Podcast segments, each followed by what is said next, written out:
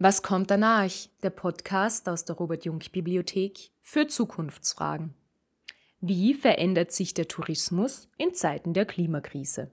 Darüber unterhält sich Stefan Walli mit Kurt Luger von der Universität Salzburg.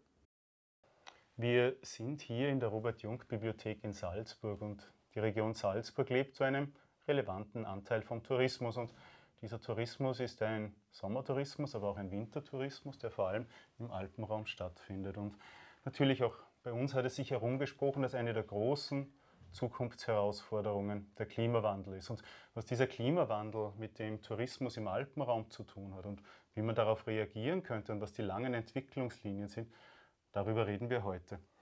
Herzlich willkommen in der Robert-Jung-Bibliothek. Neben mir steht Kurt Luger. Kurt Luger ist Professor für Kommunikationswissenschaft, Inhaber des UNESCO-Lehrstuhls Kulturelles Erbe und Tourismus und Vorsitzender von EcoHimal.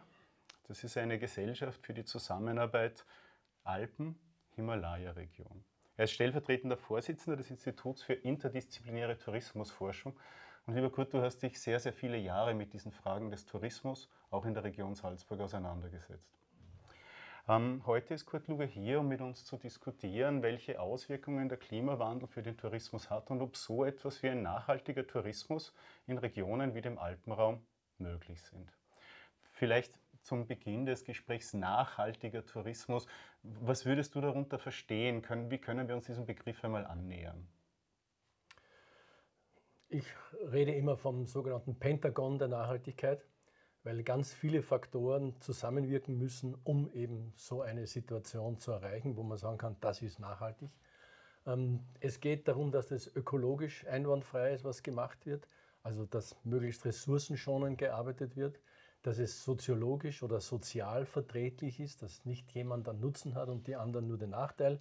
Zum Beispiel beim Verkehr, dass sie eben am Auspuff äh, Europas gewissermaßen leben und nur durchfahren werden, die Gebiete. Äh, der dritte Aspekt ist natürlich, es muss ähm, kulturell auch verträglich sein. Das heißt, dass ähm, die bestehenden Lebensweisen nicht durch die touristische, durch die Dienstleistungsstruktur so verformt werden, dass die Leute ihr normales Leben nicht mehr weiterführen können. Es muss äh, logischerweise auch ökologisch, äh, ökonomisch einen Sinn geben, weil sonst würde man sie nicht machen. Und der fünfte Aspekt ist für mich die Dauerhaftigkeit. Also es muss Bestand haben. Bei allem, von dem wir sagen können, das hat Bestand, ist quasi nachhaltig drinnen, Nachhaltigkeit drinnen. Und wenn wir zum Beispiel die Welterbestadt Salzburg anschauen, wo die Gebäude 500, 600 Jahre alt sind, brauche ich über Nachhaltigkeit nicht nachdenken.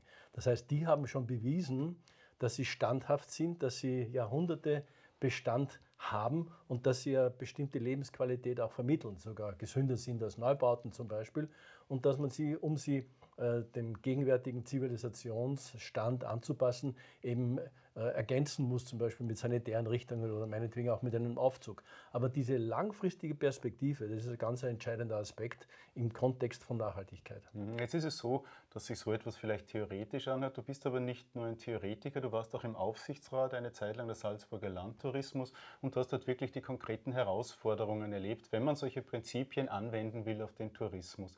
Ähm, wie, wie, groß, wie, wie, groß, ist die Anstrengung, die notwendig ist, um solchen Ideen gerecht zu werden? Überfordert man damit die PraktikerInnen in der Tourismusbranche oder kann man das bei gutem Willen schaffen? Also manche horchen gar nicht hin, andere sperren die Ohren aber schon sehr weit auf. Ähm, um ein Beispiel zu nennen, wo ich auch involviert bin, die Gasteiner Bergbahnen machen gerade einen Nachhaltigkeitsprozess machen eine Konzeption, die aus meiner Sicht beispielhaft ist. Da geht es darum, dass man zum Beispiel den Verkehr, den touristischen Verkehr vor Ort, aber auch zum Tourismusort nach Möglichkeit emissionsfrei oder reduziert gestaltet. Wir sind da erst am Beginn des Ganzen, aber da muss noch, und da muss noch viel passieren, aber das ist die Richtung. Ähm, es geht auch um, um die Energiegewinnung. Also diese, diese Orte brauchen ja immense Energie, um ihre Infrastruktur zu betreiben. Also wenn Sie die selber aus erneuerbarer Energie zum Beispiel produzieren, dann ist das ein Schritt in die richtige Richtung. Und solche Prozesse gibt es äh, und solche Konzepte natürlich gibt es eine ganze Reihe. Es gibt in Südtirol ähm, Destinationen, die das machen. Es gibt auch im Salzburger Land mehrere, in Zell am See, ähm, Kaprun und dergleichen. Also gibt es einige. Und ich glaube, diese Leute haben verstanden, dass es langfristig auch betriebswirtschaftlich sich rentiert, wenn sie ressourcenarm arbeiten. Abgesehen davon, äh, sie schonen die Umgebung und dadurch haben sie eine langfristige Perspektive. Das ist jetzt für manche, sagen wir mal, die, die allzu sehr auf den schnellen Dollar, Euro oder was immer schauen, ist es eine Herausforderung, weil es ja schon ein, eigentlich ein neues Denken ist. Ja? Also die kurzfristige ökonomische Befriedigung ist damit nicht zu gewinnen. Aber es ist in der Long Run, wissen wir, in der Long Run äh, sollten wir erfolgreich sein. Ähm, in dieser Perspektive ist das natürlich das überlegene Denken aus meiner Sicht. Und wenn wir sehen, welche Bedrohungen rundherum jetzt schon deutlich sichtbar ist, die eben auf, auf äh, menschengemachte Veränderungen zurückzuführen sind, gut nachweisbar zurückzuführen sind, dann brennt der Hut. Also dann muss in die Richtung gearbeitet werden.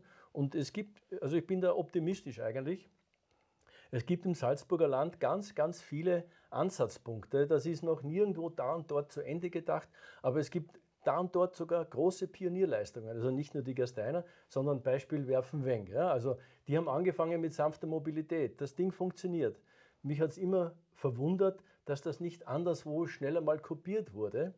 Da sind eben andere Interessen äh, dann im Vordergrund, aber sanfte Mobilität, die letzte und die erste Meile äh, in den Tourismusorten, wenn ich da den Verkehr rauskriege oder den, den fossilen Verkehr rauskriege, dann bin ich schon wesentlich besser unterwegs als alle anderen. Und aus dem zum Beispiel lässt sich ein Benchmark formulieren. Das heißt, ich reise dann quasi emissionsarm.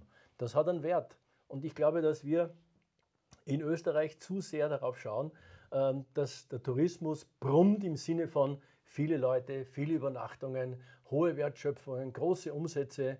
Jubelmeldungen gehen immer in die, in die Richtung.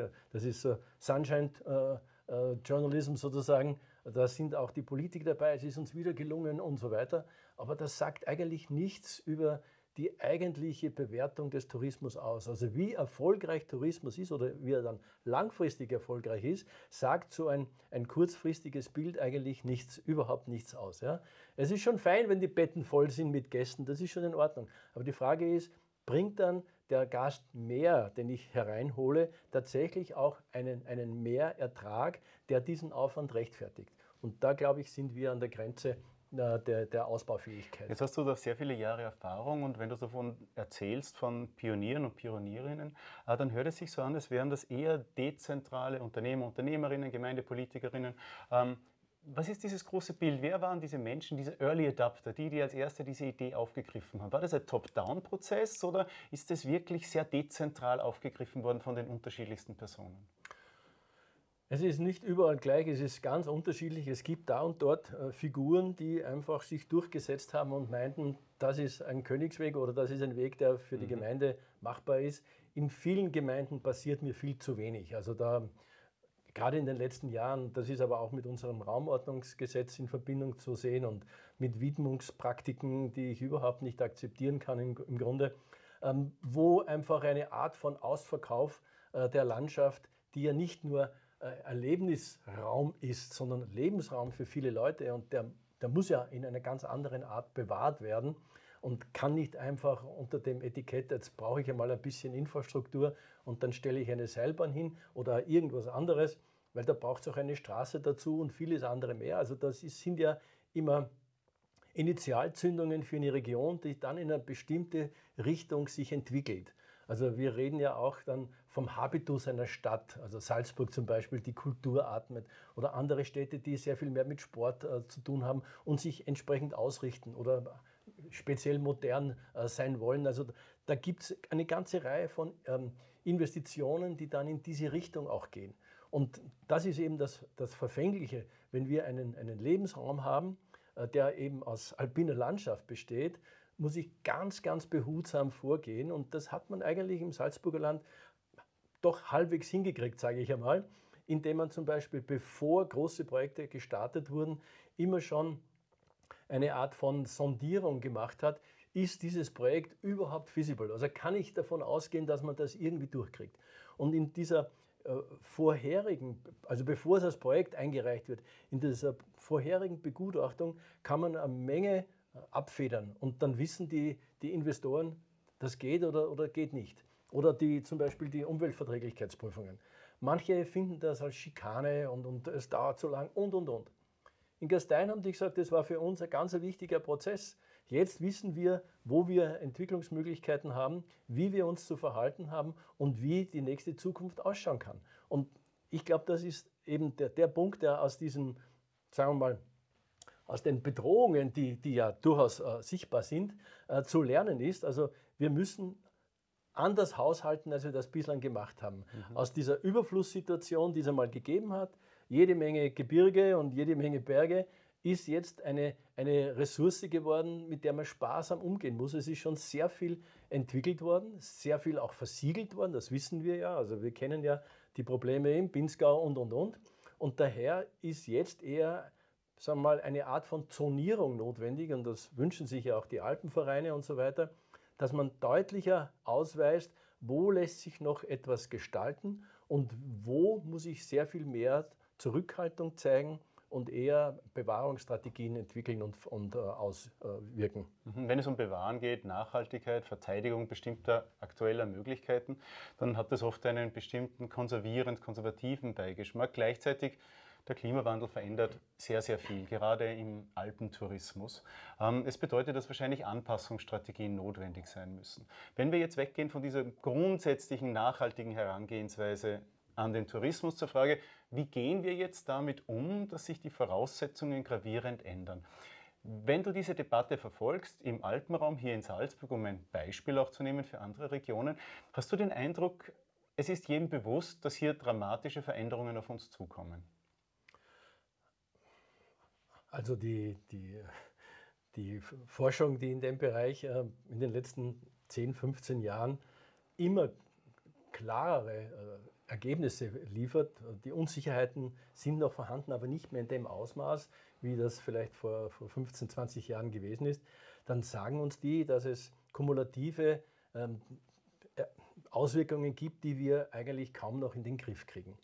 Das heißt, alle Touristiker, die glauben, wir werden aufgrund der, der größeren Hitze, die die Sommer äh, zeigen, ähm, gegenüber den südeuropäischen Ländern einen riesigen Vorsprung haben, weil es bei uns eben kühler ist, die haben nicht das Ding zu Ende gedacht.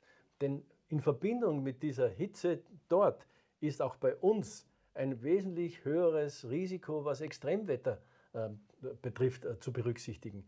Und es ist nicht notwendigerweise so, dass das bei uns dann äh, sich entsprechend auswirkt. Wenn jetzt die Leute sehen, in Rhodos brennt in Griechenland und, und wo immer, fahren sie vielleicht jetzt ein, zwei, dreimal nicht mehr hin, auch wenn sie das gerne tun möchten und werden vielleicht äh, in Europa bleiben, also im, im Norden oder in Zentraleuropa bleiben und halt dann in die Alpen gehen. Das hat noch einmal eine andere Konsequenz. Es wird hier mehr sein. Also wir haben ja jetzt schon einen sehr, sehr dichten Tourismus. In manchen Orten ist es schon unerträglich. Und äh, wir müssen ganz, ganz viel aufpassen darauf, dass äh, der Alpentourismus, dass der nicht als, als Spielwiese interpretiert wird. Also das Leben in, in den Alpen ist ein gefährliches. Das, das wissen die Einheimischen. Und wenn Touristen kommen, sie, wir sehen das ja an ihrer Ausrüstung. Entweder sie sind so äh, übertrieben ausgerüstet, dass man glaubt, sie gehen auf eine Expedition und die anderen kommen dann in Flipflops daher, um ein Beispiel zu nennen. Notabene, in Nepal laufen die, die Sherpas auch mit Flipflops durch die Lande, aber die können das. Ja? Aber das ist ein großes, ein großes Problem, mit dem man sich hierzulande noch gar nicht so richtig auseinandergesetzt hat, glaube ich. Wir haben jetzt im letzten Sommer einige große Bergstürze gehabt. Wenn das so weitergeht und es wird so weitergehen und vielleicht sogar noch dramatischer durch, durch Permafrost äh, auf, auf äh, Tauen und dergleichen. Die Berge werden, werden fragiler werden, noch fragiler, als sie jetzt da und dort schon sind. Und das heißt, dass das entspannte Wandern da und dort kein entspanntes Wandern mehr ist, sondern man muss sich der Gefahr bewusst sein. Man muss sich die Route vorher ziemlich genau überlegen und bei Hochrouten ganz besonders. Da kann nicht mehr jeder und jede hineinlaufen. Und das ist, glaube ich, schon ein Aspekt, der den Touristikern noch gar nicht so richtig äh, im Kopf ist. Mhm. Ganz interessant, weil jeder würde annehmen, du würdest jetzt, wenn wir über die Folgen des Klimawandels für Salzburg, über den Wintertourismus und die Probleme sprechen, nur die scheinen so offensichtlich zu sein mit verkürzten Zeiten der Schneedecken, dass du auf den Sommertourismus zu sprechen. Der Wintertourismus ist stark betroffen. Der Wintertourismus ist natürlich genauso betroffen, aber ich habe das aus dem Grund gesagt, weil ja Touristiker glauben, sie können die Einbußen im Winter mit mehr Sommertourismus kompensieren. Und ich halte diese These für wackelig. Also das kann schon da und dort funktionieren, aber grundsätzlich zu sagen, ähm, Winter wird was ich, 20 Prozent weniger haben, weil eben äh, wesentlich kürzere, äh, kürzere Phasen, wo man gut Skifahren kann, sagen wir es mal so, äh, wir erwarten werden. Die Beschneiung aufgrund von Temperaturveränderungen auch nicht in dem Ausmaß möglich ist. Das heißt, die Fenster, wo man wirklich ähm, künstlichen Schnee erzeugen kann, die werden kleiner werden. Es wird sich auch jahreszeitlich ein wenig verschieben. Also wird es im Winter aus meiner Sicht tatsächlich einen gewissen Rückgang geben.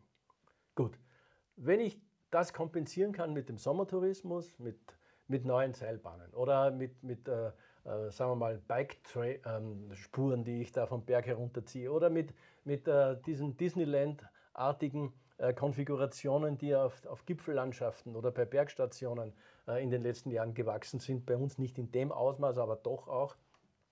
Das kann schon funktionieren. Aber ich glaube, die Touristiker werden eine neue Verantwortung kriegen äh, oder übernehmen müssen im Sinne von, ihr geht in ein Gelände, in ein Gelände, da braucht man eine gewisse Kompetenz. Und wenn ihr die nicht habt, dann müsst ihr euch wirklich in der unteren Hügelzone bewegen und nicht weiter hinaufgehen. Und ich glaube, das ist schon ein, ein, wichtiger Punkt auch. Und wir, wir sehen ja, die, die Zahl der Bergunfälle ist in den letzten Jahren erstaunlich äh, rasch gestiegen. Äh, es war bis vor fünf, sechs Jahren war eigentlich ähm, die Zahl der Bergunfälle wesentlich geringer und auf einmal ist das, hat, hat das so einen, äh, einen Sprung nach oben gemacht und drastisch zugenommen.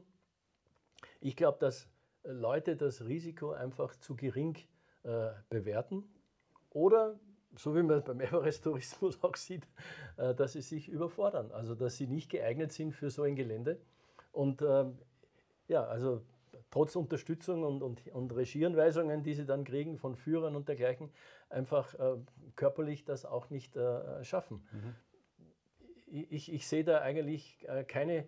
Ähm, natürlich gibt es die Möglichkeit, dass man im, im Sommer da und dort äh, Zuwächse generiert und wir tun das ja auch mit, mit allerlei Tourismusprojekten. Denken Sie an, an äh, den Bauernherbst und, und ähnliche Dinge. Also da passiert ja einiges äh, um auch die Saisonen zu entgrenzen und und und. Also die Marketingleute sind sehr erfolgreich. Aber dann kommt das nächste Problem daher.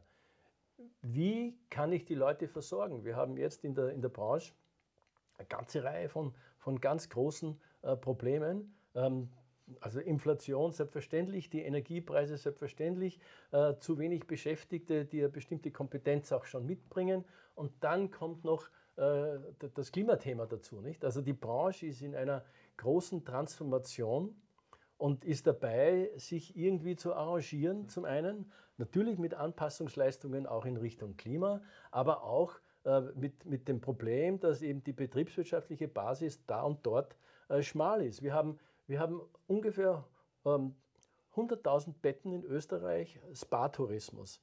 Die produzieren ungefähr 20 Prozent des gesamten österreichischen Tourismusumsatzes. Und viele dieser, dieser Wellness-Hotels sind natürlich, was ihre Spa-Anlagen betrifft, riesig dimensioniert. Wenn die jetzt alle mit Energiekosten äh, sich das noch einmal äh, durchrechnen, werden sie feststellen, dass es da und dort sehr eng wird. Das heißt, die, die zu große Infrastruktur, die man in der Hoffnung auf große Gewinne zum Beispiel dahingestellt hat, wird sich jetzt ein wenig anders darstellen und man muss neu kalkulieren. Das heißt aber auch, dass zum Beispiel ähm, die, die, die Zimmerpreise oder das, was, angeb was angeboten wird als Pakete, deutlich teurer geworden ist. Das hat jedes Jahr jetzt 10 Prozent zugenommen. Also da stellt sich dann die Frage, wer kann sich das leisten oder wie viele können sich das in dem mhm. Ausmaß leisten? Unter dem Strich ähm, kommt es natürlich jetzt zu dem, was du ganz am Anfang angesprochen hast, dass ein nachhaltiger Tourismus umso bedeutender wird. Dazu kommt wahrscheinlich so etwas wie eine moralische Verpflichtung, auch seinen Anteil zu leisten, um der mhm. Klimakrise entgegenzuwirken. Welches Potenzial siehst du, dass ein Tourismus leistet, um den Ausstoß von Treibhausgasen zu reduzieren? Kann da was Relevantes beigetragen werden? Also aus meiner Sicht ähm, ist in erster Linie der Verkehr verantwortlich, also der Verbrennungsmotor sozusagen äh, für die Produktion von Treibhausgasen. Und der, nach Österreich kommen die Touristen in großer Zahl und 80 Prozent aller Reisen nach Österreich passieren mit dem Auto. Das ist jetzt weniger dreckig als ähm, die Reisen, die mit dem Flugzeug passieren. Das sind nicht in dem Ausmaß viele, aber dennoch auch. Aber wenn man den Autoverkehr in den Griff kriegt, der nicht nur Emissionen produziert, sondern eben auch äh, Stau auf der Straße und vieles andere mehr, wenn man den entsprechend einhegen könnte und zum Beispiel den öffentlichen Verkehr, der nicht in dem Ausmaß ausgebaut ist und jetzt noch nicht die große Alternative darstellen kann, aber in den nächsten Jahren wird, ich glaube, da kann man bis zur Hälfte oder vielleicht auch mehr äh, an, an, Emissionen äh, reduzieren. Also das ist ein Aspekt. Und wenn sich dann die Touristiker, die Tourismusverbände, die Destinationsmanager mit den Leuten, die äh, öffentliche Verkehrsmittel anbieten, zusammentun und Pakete entstehen, das auch entsprechend vermarkten, dann sehe ich da eine große Chance, dass man aus dieser, aus dieser schwierigen Situation deutlich äh, besser herauskommt, als man jetzt ist. Herzlichen Dank, Kurt Luger. Wir haben mit Kurt Luger, Professor für Kommunikationswissenschaften und seit Jahrzehnten in der Tourismusforschung aktiv gesprochen, welche veränderten Bedingungen es gibt für einen möglichst nachhaltigen Tourismus in Zeiten des Klimawandels. Kurt Luger wird jetzt hier in der Robert-Jung-Bibliothek diskutieren mit anderen Experten, Expertinnen, mit Leuten aus der Gemeindepolitik, mit Leuten aus der Tourismusindustrie. Wenn Sie mal Lust haben, vor Ort dabei zu sein, so eine Diskussion sich anzuhören und mitzureden, melden Sie sich bei uns an auf unserer Homepage www.jung mit gk-bibliothek.org. ORG steht für Organisation. In diesem Sinn, lieber Kurt Luger, herzlichen Dank. Es war mir ein Vergnügen. Dankeschön und guten Tag.